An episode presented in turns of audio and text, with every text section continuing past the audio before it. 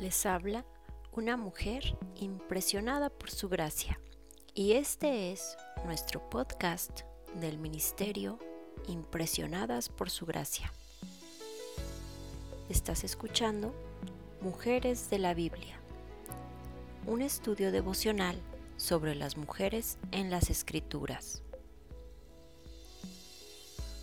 Hoy finalizamos esta semana dedicada a Tamar una mujer de la Biblia de la cual podemos aprender mucho.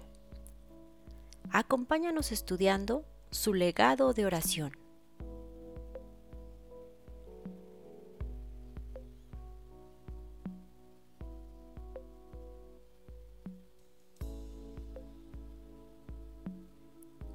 Judá fue padre de Fares y Sera, cuya madre fue Tamar. Mateo capítulo 1 versículo 3. Genealogía de Cristo. Reflexiona sobre Génesis capítulo 38. Alabe a Dios, porque Él permitió que su propio Hijo se vinculara íntimamente con los seres humanos caídos, de los cuales era descendiente.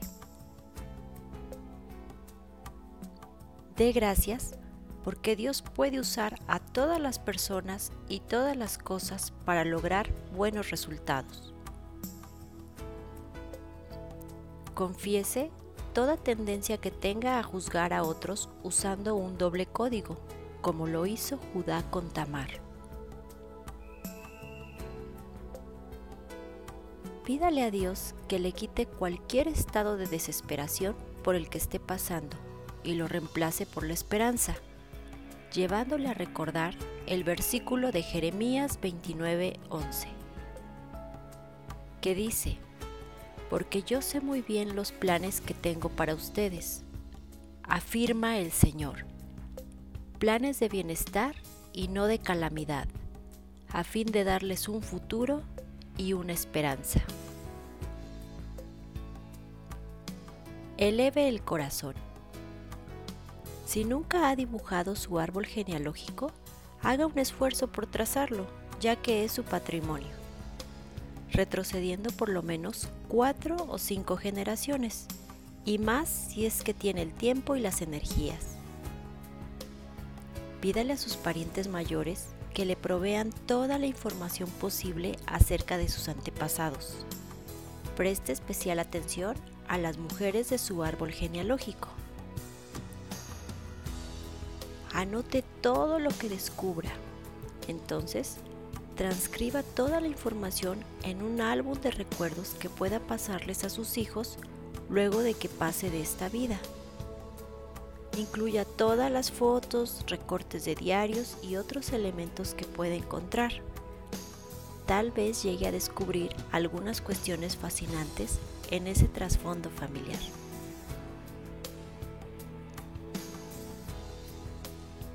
Señor, tú me has formado en el vientre de mi madre. Tú conocías entonces cómo serían cada día de mi vida. Tú viste las cosas buenas y las malas, el gozo y las tristezas. En este momento vengo delante de ti con esta situación o recuerdo con la que no me he reconciliado. Ayúdame a que al mirar hacia atrás a las circunstancias dolorosas pueda descubrir que tú estabas presente allí en medio de ellas. Y ahora, al rendírtelas, ayúdame a sentir tu presencia sanadora en mi vida.